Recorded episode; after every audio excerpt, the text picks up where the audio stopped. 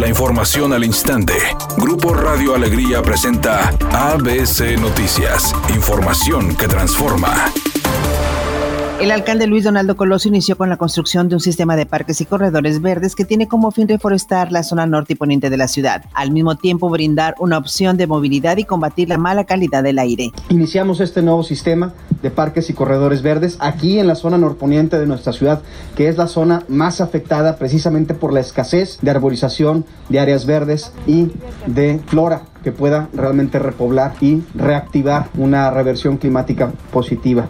Así que es aquí desde donde empezaremos a cambiar nuestra ciudad, donde empezaremos a cambiar también su realidad y lo haremos juntos. Por su parte, Laura Ballesteros, secretaria de Desarrollo Urbano y Ecología de Monterrey, explicó lo siguiente. Justamente el nacimiento, el inicio del sistema de parques urbanos y corredores verdes de Monterrey, el cual va a estar integrado por los parques que ya tiene, más parques nuevos que vienen que también próximamente serán anunciados y todos ellos conectados por corredores verdes que les van a ayudar no solo a reverdecer la zona, a dar servicio climático también y servicios ambientales a nuestra ciudad, pero al mismo tiempo dar conexiones de movilidad sostenible para todas las personas, que puedan las personas llegar a sus trabajos, a las escuelas, que puedan hacer los distintos viajes a través de estos corredores verdes.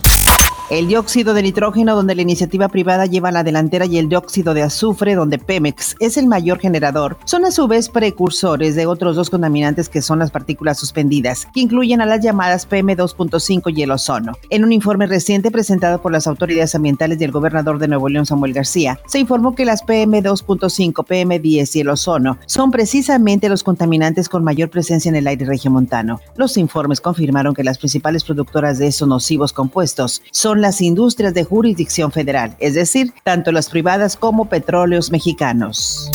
El INEGI informó que de acuerdo a la medición del Índice Nacional de Precios al Consumidor, la inflación en la primera quincena de enero se ubicó en 7.13%, o sea, tuvo un aumento de 0.39% con relación al mes de diciembre. Dijo que el crecimiento de la inflación obedece al aumento de precios en el limón, las gasolinas, las frutas, verduras y otros productos agropecuarios, así como los precios al alza de las carnes de res, pollo y cerdo.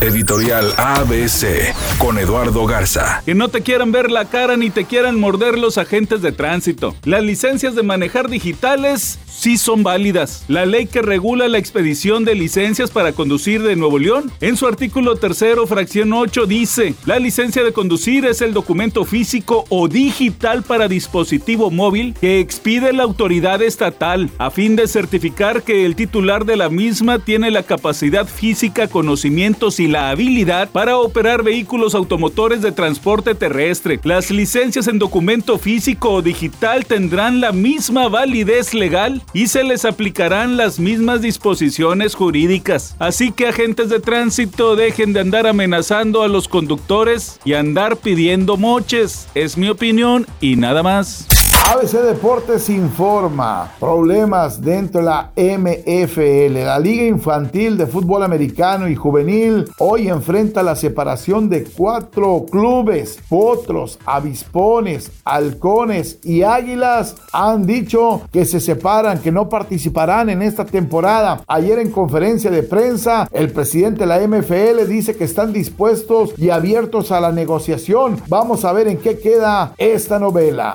El próximo 21 de mayo se llevará a cabo en el Parque Fundidora el Power Fest, en donde las principales figuras del reggaetón estarán ofreciendo su show ante los regios. Suenan los nombres de Maluma, Farruko y Don Omar.